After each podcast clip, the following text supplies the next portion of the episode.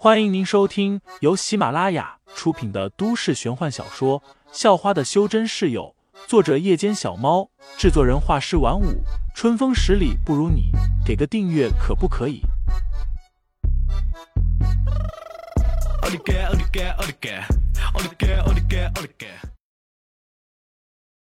第十四章重大发现下，你怎么了？潘晓林走到前方。盯着肖韵问道：“刚才他看见肖韵忽然放慢了脚步，走路还一晃一晃的，以为肖韵要中暑了。”肖韵摇了摇头，说：“没事。”没多久，两人也爬到了山顶，和废材一起在山顶待了一个多钟。废材还发现，在这一个多钟里，此地的灵气竟然变得越来越浓郁，几乎赶得上深山里面的了。他已经百分百的确定，这个地方藏有灵脉，否则不可能拥有如此浓郁的灵气。除此之外，废材还发现了一件极为诡异的事情，这和萧韵有关。也不知道为什么，他明显的感受到，在萧韵周围一直萦绕着一股更为浓郁的灵气。这股灵气犹如一条蛟龙，围绕着萧韵游动着。像是产生了某种共鸣，使得附近的灵气浓度越来越高。在深山里，废材从老头那听过这种现象。大约在一千多年前，某修真门派的掌门便拥有一条灵气化成的青龙。这名掌门在山门坐镇时，整座山门的灵气便会浓郁到极致。掌门一旦离开，灵气变化逐渐稀薄，这便叫做通灵现象。传说，盘古开天辟地后，天地一分为二，孕育万物，其中就包括了人。有些人因为得到天地眷顾，自然就与这天地万物亲近，生来就已得了道，可以沟通天地万物。花草树木、鸟兽虫鱼，甚至是各种虚无缥缈的存在，都与这些人亲近。这样的人便是所谓的通灵者。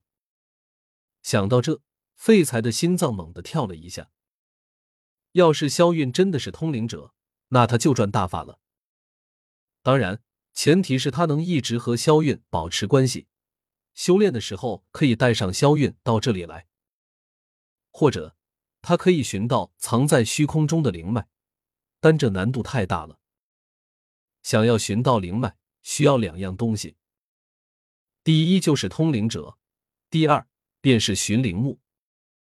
通灵者现在是有一个，但寻灵木这种奇物，在如今这个时代，估计早已绝迹。想要得到，只能靠缘分。不久后，在潘晓林的千呼万唤之下，废材和肖韵两人还依依不舍往石阶走去。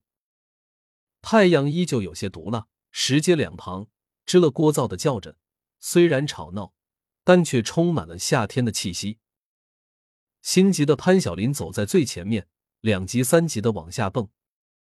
废材走在中间，肖韵则是跟在废材身后。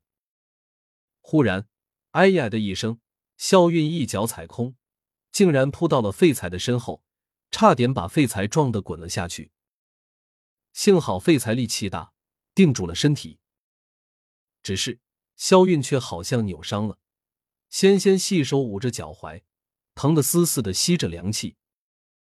另外，那个粘在肖韵裤子上的跟踪器也因此脱落，掉在了石阶上。但这枚纽扣一样的跟踪器并没有引起他的注意。怎么了？废材转过头看去，问道。